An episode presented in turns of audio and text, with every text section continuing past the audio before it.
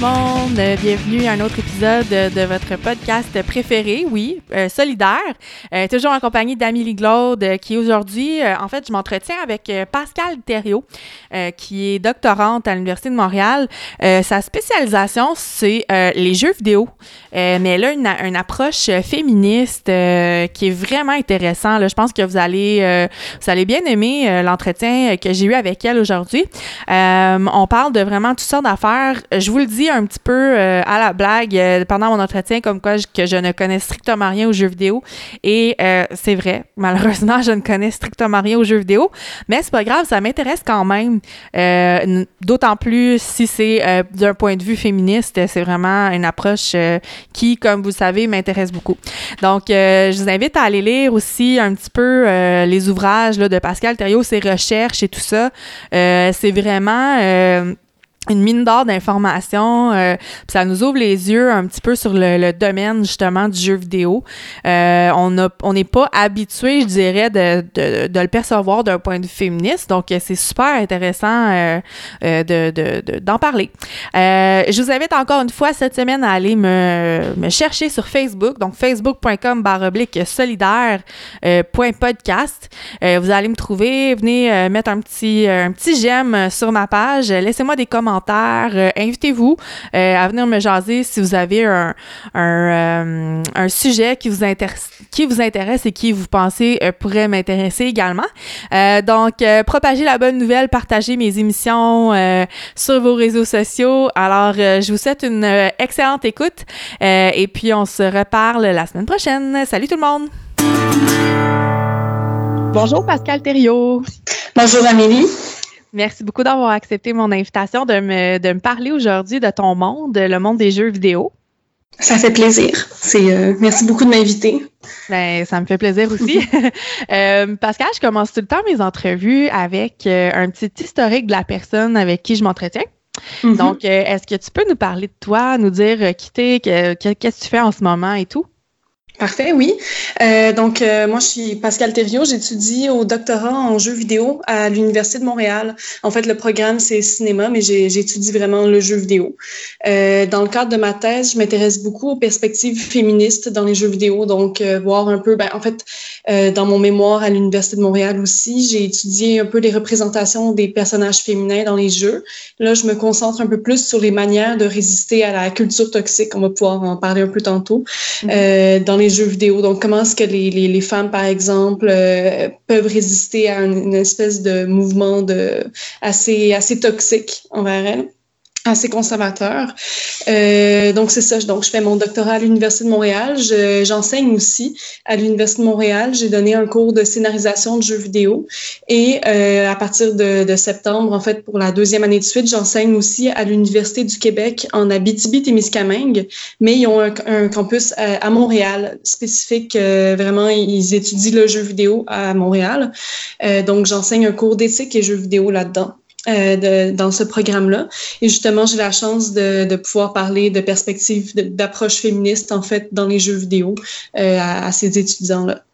Donc, ah ouais, c'est euh, génial. Voilà, ouais. Mm -hmm. Oui, c'est vraiment, c'est bien le fun. ben oui, je comprends. Puis toi, est-ce que tu es une gamer depuis longtemps? Qu'est-ce qui t'a amené à t'intéresser justement à ce, ce monde-là des jeux vidéo?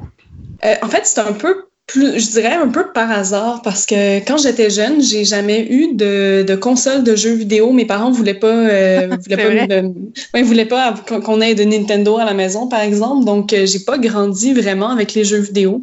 Euh, sauf des fois quand j'allais chez des amis, on pouvait jouer à, des petits jeux comme euh, Worms, par exemple, ou les Zombini, des choses comme ça. Donc, dans, dans, les années 90. c'est à l'adolescence que là, j'ai commencé. Mes amis jouaient beaucoup plus à des jeux vidéo, donc j'ai commencé à beaucoup m'intéresser à ça. Euh, finalement, j'ai réussi à convaincre mes parents d'avoir une console, puis là, j'ai pu jouer à, des jeux vidéo. Mm. Mais par la suite, euh, c'était c'était un passe-temps, je dirais, mais ça a jamais, à ce moment-là, été vraiment une, une grosse passion. Euh, j'ai pas décidé d'en faire ma carrière ou quoi que ce soit. C'est un peu par hasard.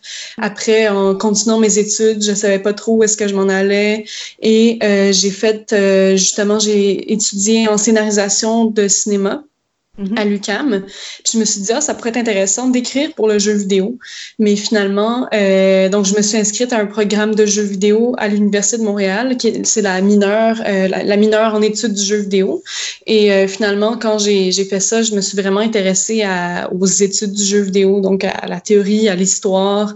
Euh, et puis j'ai décidé de continuer ma, ma, maîtrise là et mon doctorat. Donc je dirais que je suis beaucoup plus gamers en ce moment euh, mm. parce que j'étudie là-dedans qu'avant. Mais euh, un peu, c'est un peu une sorte de. Avec mes, mes collègues, on, on, dit beaucoup qu'on étudie en jeux vidéo, mais on n'a plus le temps de jouer à des jeux vidéo tant que ça, parce qu'on est trop, euh, trop occupé par nos, nos, nos, études, nos recherches. Mais euh, ben, c'est sûr que j'ai pas le choix de jouer. Mais c'est ça, je, je, je, joue moins que ce que j'aimerais, en fait. J'ai moins le temps, mais oui, je dirais que, je, évidemment, comme j'étudie là-dedans, je dirais que oui, je suis une gamer. OK, super. Puis qu'est-ce qui, qui t'a amené justement à rechercher la perspective féministe? Euh, est-ce que c'est par conviction euh, personnelle ou est-ce que c'est parce que c'est un créneau qui n'avait pas nécessairement été euh, recherché encore? Non, c'est vraiment par conviction personnelle. Euh, quand j'ai, c'est ça, quand je suis rentrée au cycle supérieur, au début, mon idée c'était pas nécessairement de travailler sur les, les perspectives féministes, mais c'est en creusant un peu plus là-dessus, euh, justement en liant un peu mon, mon, mon, activisme, si on veut, ou mes convictions, mes valeurs personnelles, que euh, je me suis rendu compte qu'il y a, en fait, il y a quand même, quand on regarde la littérature, tout ce qui a été fait par rapport aux études féministes dans les jeux vidéo, on se rend compte qu'il y a quand même beaucoup de choses, mais euh, ça reste quand même à, creuser. C'est vraiment par mes, avec mes convictions personnelles en fait, vraiment que hmm. que j'ai décidé de, de, de, de continuer là-dedans, de pousser mes recherches à ce niveau-là. Ah ben c'est vraiment intéressant en tout cas. Euh, justement, j'ai lu euh, un petit peu ce que tu fais. Euh, j'ai pas eu le temps malheureusement de tout lire parce qu'il y en a quand même beaucoup. Euh, donc j'ai lu une de tes recherches qui, qui parlait de dis-moi si je le juste pour le bénéfice de, de toutes et tous. Moi je suis pas une gamer, ok? Il faut que vous sachiez. donc ça se peut que je dise des, des sottises. Alors je compte sur toi Pascal pour me remettre dans le droit chemin. Parfait. parce que c'est ça moi, c'est tout nouveau pour moi, ce, ce milieu-là et tout. Mm-hmm. Donc, euh, une de tes recherches parle du personnage euh, Femme Shep. J'ai trouvé ça extrêmement intéressant euh, comme comparaison justement avec l'autre personnage, le Bro Shep, c'est ça? Mm-hmm. comme, on l'appelle. ça, ça c'est partir du, de quel jeu exactement? C'est c'est la, la, trilogie Mass Effect. euh, c'est euh, ça, c'est une trilogie. Euh, c'est trois jeux vidéo, des jeux de rôle euh, de, de, action RPG, on pourrait dire, euh, qui ont été développés par BioWare. Une compagnie, entre autres, ils ont un studio à Montréal, entre autres, à Edmonton aussi, par exemple. Et donc, c'est ça, dans cette trilogie-là, on, dans le jeu, en fait, on peut décider de choisir, enfin, on peut, on choisit en fait notre personnage principal qui est soit un homme ou une femme. Dans les deux cas, c'est le, ce personnage-là s'appelle Shepard et mm-hmm. euh, c'est ça, on peut, on peut euh, personnaliser notre avatar, le, notre personnage. On peut choisir un peu comment est-ce qu'il, est-ce que le personnage va avoir les cheveux longs, les cheveux courts, euh, tout ça par exemple. Et euh, mais sinon, ça, il n'y a pas vraiment de différence en termes de récit ou en termes de, de mécanique de jeu, de, de, de, gameplay en fait, de jouabilité, tout au long du du, du, du jeu, de, de, la trilogie, je disais en fait, à première vue. Ah, c'est mais, ça. Puis ensuite, c'est ça, là, tu poussais ton, euh, ta recherche un petit peu plus loin.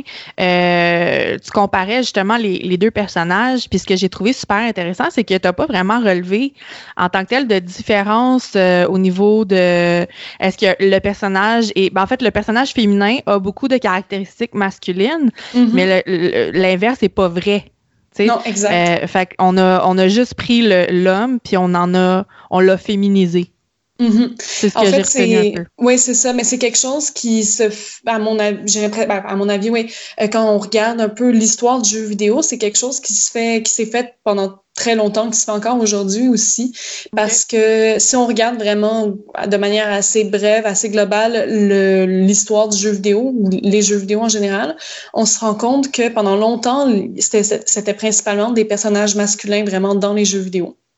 Parce que euh, pour plusieurs raisons, en fait, euh, on avait un public cible de, de jeunes garçons, euh, entre autres, quand Nintendo est arrivé, leur public cible dans, dans les années 80, en 85, 86, ils ciblaient principalement les jeunes garçons.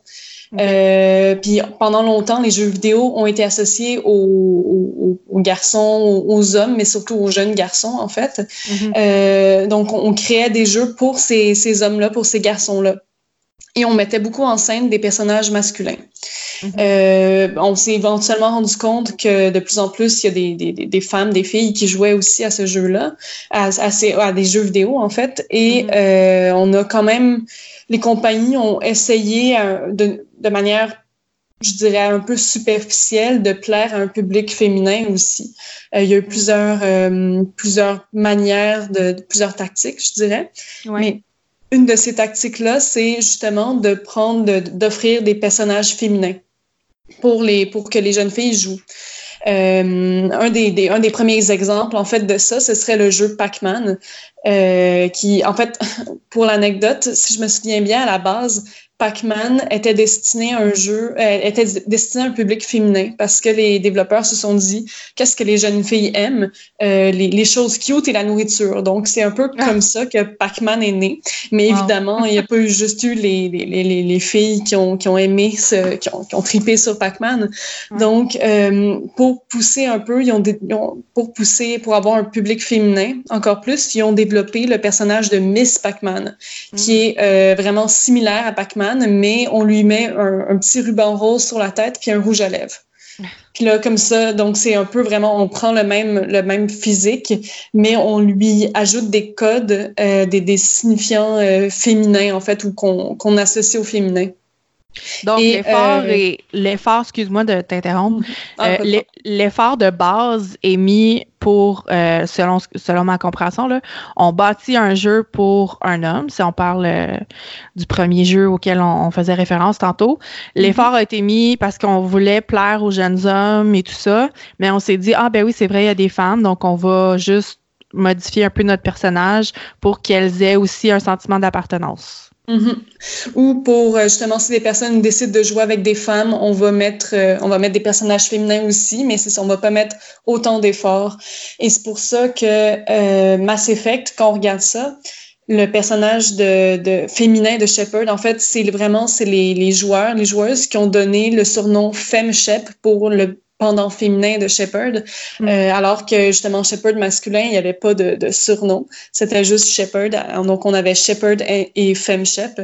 Euh, donc c'est pour ça que moi j'utilise un peu le bro Shep, c'est pour se, se, réapproprier, si on veut, euh, le, le, le, mettre l'accent sur le fait que c'est un homme lui aussi, c'est pas juste la mm-hmm. femme sur laquelle il faut qu'on mette l'accent.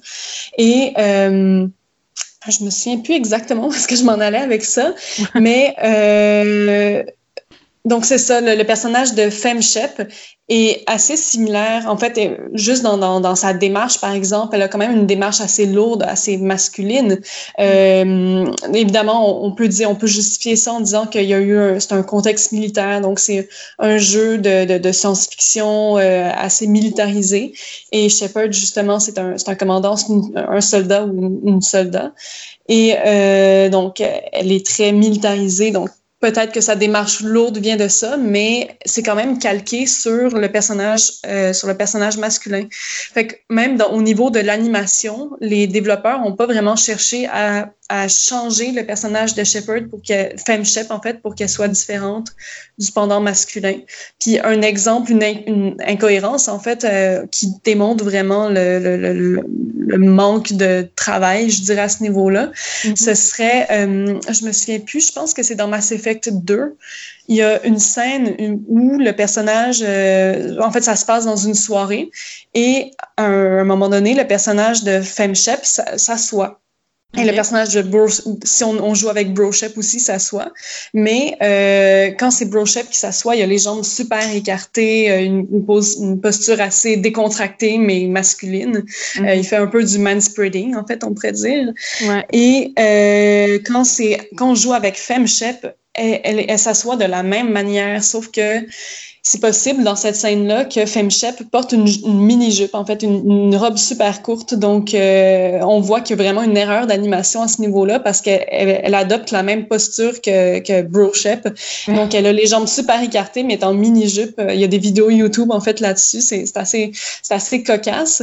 C'est assez drôle, mais ça, ça montre, en fait, un peu l'incohérence ou le, manque de travail euh, que FemShep... Euh, que, qu'il y a sur, mm. FemShep, en fait. Et euh, on peut voir ça aussi au niveau des, euh, des relations amoureuses dans, dans, le jeu Mass Effect, dans le jeu Mass Effect, mais étrangement, c'est, à mon avis, c'est quand même, ça ajoute un aspect un peu euh, progressiste ou un peu, je dirais pas militant non plus, mais un aspect plus intéressant parce que dans, dans les deux premiers Mass Effect, c'est possible, c'est possible d'avoir quelques romances avec des, des avec, avec des personnages. Euh, donc, on peut essayer de, de, de, flirter un peu avec les personnages et c'est vraiment spécifique à certains personnages. Donc, dans le cas du, du pendant masculin de Bro Shep, euh, je me souviens plus le nombre exact, mais il y a au moins deux, trois femmes euh, qui peuvent romancer. Dans les deux premiers Mass Effect. Et quand on joue avec FemShep, c'est possible de romancer des hommes, mais c'est aussi possible de romancer les femmes, euh, les mêmes femmes que si on jouait avec BroShep. Donc, dans les deux premiers Mass Effect, euh, le personnage de, de Bro Shep est hétérosexuel, mais il y a, quand on joue avec Femme Shep, il y a une possibilité de subvertir un peu cette euh, une, certaine hétéronormativité ou euh, mm. les, les, normes en fait. Euh, elle est pas Femme Shep est pas nécessairement hétérosexuelle. Donc c'est possible pour le joueur ou la joueuse de la jouer justement de d'avoir des romances lesbiennes dans dans les deux premiers Mass Effect. Donc c'est un peu accidentellement, je dirais peut-être un peu accidentellement progressiste à ce niveau-là, alors que c'est assez rare dans d'autres jeux vidéo d'avoir euh, de, de, de, montrer de l'homosexualité. Et finalement, dans le troisième Mass Effect, euh, c'est possible d'avoir des romances homosexuelles avec Broshep, mais les conditions sont un peu plus difficiles, il me semble, que, que FemShep euh, de son côté. Est-ce que tu penses que c'est vraiment un accident progressiste ou c'est parce que c'est un peu, ça vient un peu nourrir l'espèce de fantasme euh, lesbienne qu'ont justement, euh, bon, c'est très cliché là, mais qu'ont souvent certains hommes? C'est c'est possible en fait, puis j'avoue que j'ose pas vraiment euh, rentrer là-dedans parce qu'il faudrait aller carrément demander aux développeurs c'est quoi leur, leurs intentions, mm-hmm. c'était quoi leurs intentions à l'époque.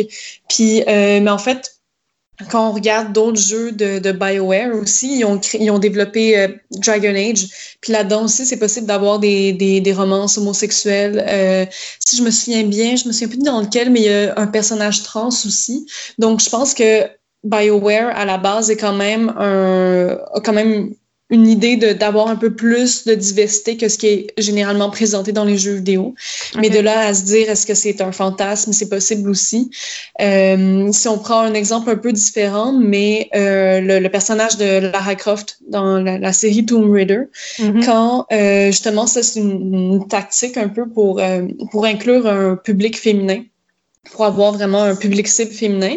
Mm. Euh, donc, on met en scène un personnage féminin, donc pour que des, des, des joueuses commencent à, s'y intéresser, mais euh, en mettant, en gardant quand même un côté très sexualisé.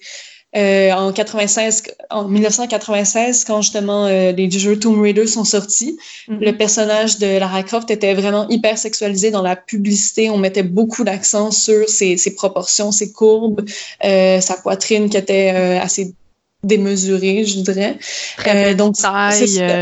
C'est ça, une petite taille. Euh, vraiment, euh, je me souviens, il y a des, magazines, euh, on la voit en bikini carrément, alors qu'elle n'est pas vraiment en bikini dans les jeux vidéo, mais vraiment la publicité mettait énormément l'accent. Donc, c'était pour à la fois pour à la fois cibler un public féminin qui serait intéressé à jouer un personnage féminin, mais aussi conserver un public masculin ou qu'on présume justement masculin, hétérosexuel, qui supposément voudrait voir justement euh, des, des, des, des, femmes hyper sexualisées.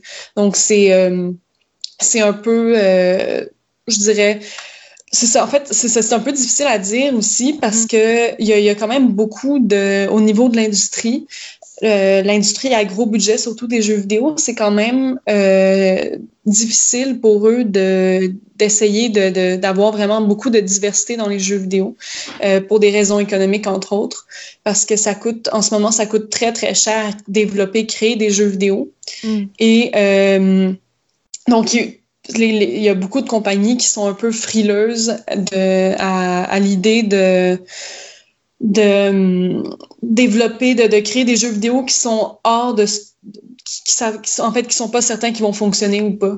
C'est pour ça qu'en ce moment, on voit beaucoup de, de séries de jeux vidéo, euh, par exemple, les, les, Call of Duty, je me sais, je sais même pas, il y en a combien en ce moment, mais c'est des suites, des suites, des, des Assassin's Creed, par exemple, aussi. Et il y en a beaucoup parce que c'est des, des jeux qui qui fonctionnent très bien. Donc, les compagnies en général veulent pas vraiment changer, euh, ils veulent pas vraiment essayer d'avoir de comment je sais pas trop comment dire mais essayer de, de risquer de développer changer des jeux une formule gagnante exactement exactement. Donc c'est un peu un cercle vicieux. C'est pour ça que encore aujourd'hui euh, c'est vraiment difficile de d'avoir beaucoup de diversité dans les jeux vidéo, surtout les jeux vidéo à gros budget, parce que les, les compagnies sont assez frileuses. Ils veulent vraiment, si ça, gagner et garder leur formule gagnante sais qu'à travers aussi le, le, jeu vidéo, il y a une espèce de climat qui est pas très ouvert. Euh, on pense seulement aux, euh, aux, joueurs qui se font souvent harceler. Euh, on a entendu la fameuse gamers. oh non, son nom m'échappe. celle qui a gagné plein de tournois. Est-ce que Stéphanie Harvey, peut-être? Oui, Stéphanie Harvey, merci, mm-hmm. exactement. Euh, elle, est, elle en a parlé aussi euh, à plusieurs reprises, comme quoi euh, c'est pas un, monde qui est facile pour les femmes. Donc, est-ce que tu penses que la différence fait peur justement dans le jeu vidéo, dans le sens où si on va, on, si on pousse un petit peu plus loin la diversité, est-ce que ce sera peut-être un, est-ce que ce sera moins bien accueilli par les joueurs? Euh, je dirais pas par tous les joueurs, mais oui, c'est sûr, il y a une, une, partie qui est très, euh, très réactionnaire, en fait, de, des joueurs.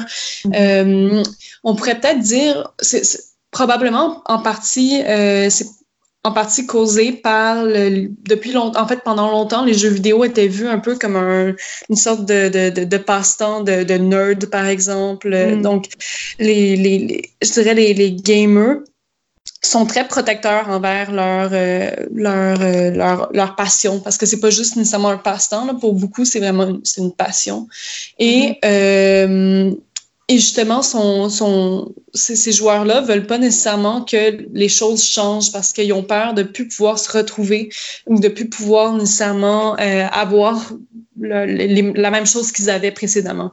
Mm. Euh, c'est pour ça, entre autres, aussi, c'est une des raisons pour laquelle il n'y a, a, pas beaucoup de diversité. C'est euh, parce que justement, il y a, il y a, une, il y a une partie qui, qui veut pas une partie de, de, la communauté de gamers qui veut pas que les choses changent, qui veulent garder le même type de jeu encore aujourd'hui. Mm-hmm. euh, bon, il y a d'autres parties aussi parce que il y a beaucoup de mouvements de, de droite, d'extrême droite, euh, mais je vais pas rentrer là-dedans. Mais c'est sûr que la culture du jeu vidéo, bon, il n'y a pas une culture du jeu vidéo. Il y a, évidemment, il y a plusieurs, il y a beaucoup de communautés, mais il y a quand même des communautés du jeu vidéo qui, qui, qui, qui flirtent avec euh, la droite, avec l'extrême droite aussi.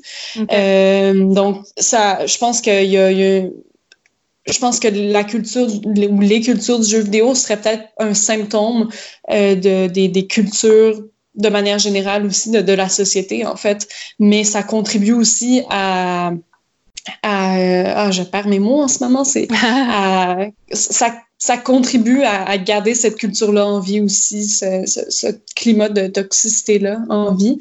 Et euh, c'est ça, donc oui, en fait, il y a beaucoup de, de joueuses finalement qui, euh, qui, qui, subissent en fait des, des, harcèlements ou même juste des, des, des, blagues une fois de temps en temps dans des, dans des jeux en ligne, par exemple. Mm-hmm. Des, des fois, il peut, ça, il peut avoir des blagues qui ont l'air un peu banales ou que on, qui sont pas très euh, qui sont pas très dangereuses ou justement on dit ah, c'est des blagues ou c'est, c'est pas vraiment du harcèlement. Mais quand on, quand on regarde tous ces euh, quand on voit toutes les toutes comment dire, toutes ces, ces blagues-là, cette culture-là de harcèlement, en fait, toutes ces anecdotes personnelles, on se rend compte que c'est vraiment un problème au milieu, dans le milieu du jeu vidéo. Parce que c'est ça, il y a beaucoup de femmes qui se font. Euh, en fait, un, exemple, on va peut-être, on allait peut-être en venir, mais je pense que l'exemple parfait de ça, c'est le mouvement Gamer, Gamergate en 2014, oui, qui était. Euh, c'est ça, c'était en fait ce qui s'est passé. Si on, on, on vient, dans, si on va, si on va un peu dans l'anecdotique, ça, ça a commencé de manière vraiment ben, banale mais violente aussi. Mm. Euh, c'était une développeuse de jeux vidéo qui s'appelle Zoe Quinn. Elle a, elle a sorti un jeu qui s'appelle Depression Quest. Et ce jeu vidéo-là, euh, Depression Quest, c'est vraiment un jeu vidéo euh, assez, euh, assez. En fait, elle, cette, cette femme-là l'a développé tout seul. C'est un jeu vidéo seulement, il y a seulement du texte. C'est qu'on appelle un, un, jeu hyper textuel, développé avec un, le, le, le, logiciel Twine, qui est, euh, qui est un logiciel justement de jeu hypertexte. Et euh, donc, dans ce jeu-là, on navigue à travers la, une dépression. Donc, notre personnage, ou le, qui est un peu le joueur ou la joueuse, qui est un peu Zoe Quinn aussi, euh, c'est pas vraiment très clair, mais on navigue à travers une dépression. On essaie de, de, de c'est ça, tout simplement vivre, euh, essayer de, de survivre à la, à la dépression. Donc, c'est un jeu qui, qui est vraiment totalement différent de, de ce qu'on ce qu'on a en tête des jeux vidéo, par exemple. C'est vraiment pas, c'est pas un jeu comme Mario, un platformer, c'est pas des jeux de tir à la première personne. C'est vraiment un jeu, une histoire et on qu'on lit. Donc, déjà, à la base, ce jeu-là est totalement différent de, des jeux d'autres types de jeux qu'on voit habituellement. Et euh, c'est un jeu, si je, pense qu'à l'époque, il était gratuit aussi. En ce moment, il est gratuit. Je pense que Zoe Quinn euh, l'avait pas euh, le, le, le, distribué gratuitement sur Internet. Okay. Et euh, il a, elle a eu beaucoup de, de, de, très bonnes critiques pour son jeu. Entre autres, dans le magazine Kotaku, qui est un magazine, de, entre autres, de, de critiques de jeux vidéo. Mm. Et euh, à peu près en même temps de la sortie ou en même temps qu'elle a eu beaucoup de, de récompenses pour son jeu, cette, cette développeuse de jeux-là vidéo a rompu avec son chum. Et c'est là vraiment, ça, ça relève de l'anecdotique. Mais son chum, pour se venger, aurait sorti un blog avec euh, toutes les, les personnes avec qui Zoe Quinn aurait possiblement fréquenté, euh, justement de manière bon, amoureuse, peu importe. Et euh, parmi ces gens-là, donc c'est vraiment juste des suppositions, mais parmi ces gens-là, il y avait un journaliste du de la revue Kotaku, justement, qui a, qui a vraiment encensé son jeu. Mm. Alors, il y a à ce moment-là, il y a beaucoup de gamers qui ont commencé à, à l'accuser en disant non, c'est ça, elle veut tout simplement coucher avec euh, avec des gens pour pouvoir euh, elle-même se, se, se, monter. Et euh, donc, ça a vraiment assez rapidement tourné euh, de manière très violente. Donc, les joueurs ont commencé à vouloir parler d'éthique journalistique, mais ça c'est c'est vraiment il y a vraiment eu un changement et on est parti de l'éthique journalistique pour finalement c'est Zoe Quinn qui a eu énormément de, menaces de mort, de viol. Euh, donc il y a d'autres femmes aussi, d'autres joueuses, d'autres euh, d'autres personnalités du jeu vidéo qui se sont mis euh, avec elle en fait, qui se sont portées à sa défense et euh, ces autres femmes-là aussi, c'était principalement des femmes, elles se sont faites vraiment attaquer elles aussi virtuellement, mais il y en a, il y, a, certaines personnes qui ont eu que en fait, ils ont révélé l'adresse de, ces femmes-là. Donc, euh, il y a quelques personnes qui ont dû déménager parce qu'elles recevaient trop de menaces de mort ou justement, et là, elles, avaient, elles craignaient pour leur propre vie.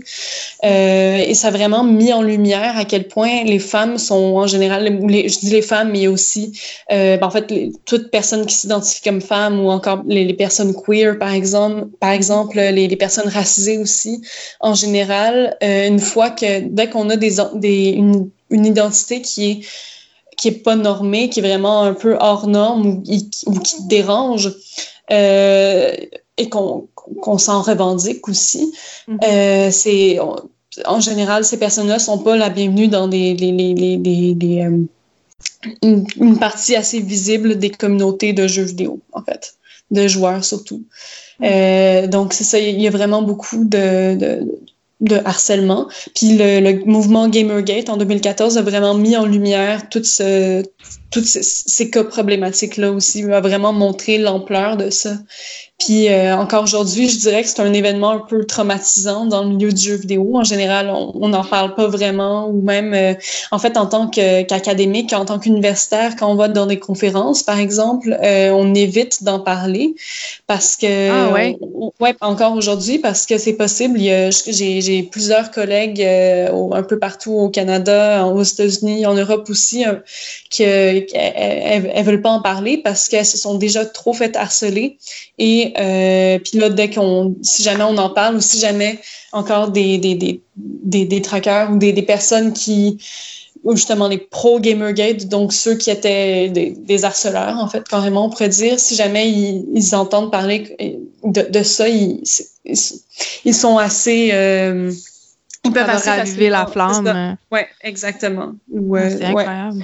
Non, c'est ça. Donc, c'est assez, euh, c'est assez trash, en fait, je dirais. Ben oui, je comprends. Mais ça, j'allais euh, te demander si, si on avait retiré du positif de, de cette épreuve-là, mais ça, euh, si on, on évite d'en parler, je présume que non. Là. Donc, j'imagine qu'il n'y a pas grand-chose qui a, qui a changé.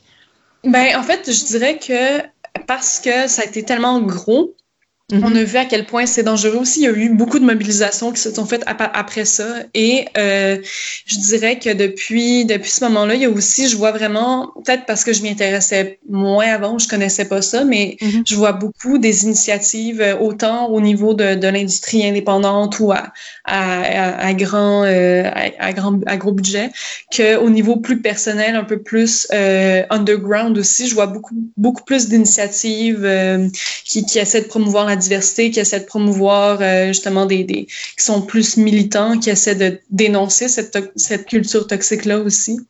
Donc, euh, je pense autant ça a été un, un, mouvement assez traumatisant, autant il y a une réaction face à ça aussi, puis on, on se dit, il y a beaucoup d'initiatives, euh, juste à Montréal, par exemple, un peu après, je pense pas que ça s'est fait directement en relation à ça. En fait, non, ça a commencé un peu même avant Gamergate. Mais il y a le, le, groupe Pixel, Pixel, par exemple, qui est un, un, groupe qui offre des formations gratuites à des, des, en fait, à des femmes, à des personnes non binaires, à toute personne, en fait, qui s'identifie un peu hors de la norme. Euh, donc, c'est des formations gratuites pour apprendre à, à développer des jeux vidéo et éventuellement, euh, éventuellement aller dans l'industrie du jeu vidéo puis essayer de changer les choses à ce niveau-là aussi. Donc, c'est vraiment, ouais, c'est vraiment, c'est, c'est une initiative montréalaise, mais elles sont, elles sont rendues assez, assez, euh, le, ce groupe-là est rendu assez gros, donc elles peuvent offrir ça un peu ailleurs aussi. Euh, donc, il y a vraiment beaucoup de, de, de... En fait, ce groupe-là est assez reconnu, je dirais même dans l'industrie du jeu vidéo aussi, et euh, ça, ça donne des, des super belles initiatives. Euh, justement, je si je me trompe pas, je pense qu'il y a une des, des, des personnes qui s'en occupe, qui a un studio de jeux vidéo à Montréal, euh, qui justement euh, déjà dans ce studio-là, le, le, nombre d'employés euh, sont tous je, je, issus de la diversité, où il y a, il y a hmm. vraiment euh, une bonne parité euh, niveau homme-femme et personnes non binaires, euh, des personnes racisées aussi, au niveau des orientations sexuelles. Donc, c'est assez euh, idéal, je dirais. Ben oui, il y a de l'espoir, donc. Ouais, oui, oui, il y a de l'espoir. Est-ce que tu as remarqué ce type de mouvement-là aussi euh, à quelque part d'autre dans le monde où présentement Montréal est un peu le, la plaque tournante pour ce type d'initiative-là? Je sais pas si tu es au euh, courant. Ben, je dirais, bon, Montréal est quand même assez bon au niveau de l'industrie du jeu vidéo. Je vois beaucoup d'initiatives aussi, mais je dirais que c'est assez mondial. Puis ce qui est mm. intéressant, c'est comme comme tout ça se fait principalement en ligne, on ne sait pas nécessairement de où ces, ces personnes-là viennent, euh, de où est-ce qu'ils sont, euh, si, si, justement est-ce qu'ils vivent tous au Canada, aux États-Unis, mais je sais que dans des euh, en général, bon, le Canada, Montréal en particulier, Toronto aussi, il y a, beaucoup de places aux États-Unis qui ont des, des initiatives euh, similaires, euh, en Australie aussi, en hmm. Europe quand même. Je suis un peu moins au courant de l'Asie par contre, mais euh, non, je dirais que c'est assez, assez global comme, comme mouvement. OK. Eh ben, c'est génial. J'aimerais qu'on revienne un petit peu sur euh, les personnages dans les jeux vidéo mhm. en tant que tels. Euh, on parle souvent de l'objectivation du corps de la, de la, femme et tout ça. Euh, Est-ce que tu penses que le jeu, le jeu vidéo encourage un peu ce, ce, ce, ce mouvement-là? ben, je dirais peut-être de moins en moins, mais oui, en fait, euh, mm-hmm. pendant, pendant assez longtemps. bon, on, pourrait, on pourrait argumenter en disant que en plus, il y a un certain fantasme de puissance parce qu'on contrôle nous-mêmes les personnages, donc on contrôle un peu le corps féminin. Mais euh, donc oui, ça, ça pourrait être une, des raisons, mais je pense que quand euh, c'est ça, en fait, quand on, je dirais pas, en fait, c'est un peu dans, au niveau des corps, mais c'est comme il y a très peu de personnages féminins encore aujourd'hui, il y en a quand même plus qu'il y a 5 ans, 10 ans, par exemple, mais mm-hmm. il, reste, il y a encore très peu de personnages féminins qu'on peut, euh, qu'on peut jouer.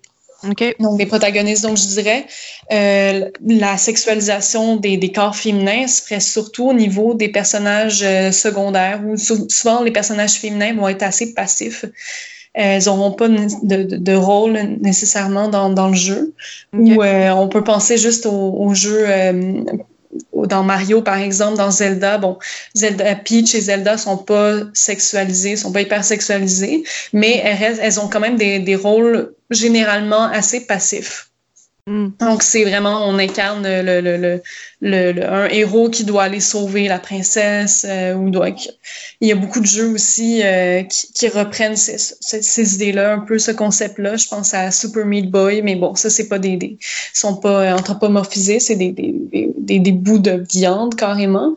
Euh, je, connaissais vraiment pas ça. non, mais c'est en fait, c'est une esthétique assez, euh, ça ressemble un peu à des dessins, c'est un peu cartoon. C'est vraiment des, des, sortes de carrés rouges, en fait. Euh, Euh, mais euh, sinon, il y a des jeux aussi, je pense au jeu Braid, par exemple, qui reprend un peu ce même concept-là du, du, héros qui doit aller sauver le, la femme, euh, sa blonde, qui, qui, est très passive. Mais il y a quand même, dans Braid, dans le code Braid, il y a une petite twist parce que finalement, on se rend compte que la fille s'enfuit de lui, finalement. Et donc, c'est pas le personnage masculin, finalement, le, héros, euh, c'est l'ex, je pense, de, de, de, la fille qui s'enfuit de lui, puis elle veut rien savoir de lui, puis à la toute fin, il y a une remise en question de, de ce stéréotype-là. Mais je dirais que l'hypersexualisation vient surtout de la passivité des personnages féminins. Parce ah que quand, quand, il y a, quand il y a des personnages féminins, euh, elles, demeurent assez, euh, justement, sont assez passives. Euh, puis c'est là qu'il y a une possibilité de se faire sexualiser, par exemple, mais c'est pas toujours le cas. Je pense que le, le, le, le gros problème, c'est vraiment la passivité des personnages féminins, mais et l'hypersexualisation se fait un peu dans les jeux. Oui, dans certains jeux, on est encouragé à participer à cette sexualisation-là. Mm-hmm. euh, je pense à il y a euh, Anita Sarkeesian en fait qui euh, qui est une, une critique de jeux vidéo, puis elle a développé une, une série de vidéos de jeux qui s'appelle euh, sa série s'appelle Feminist Frequency.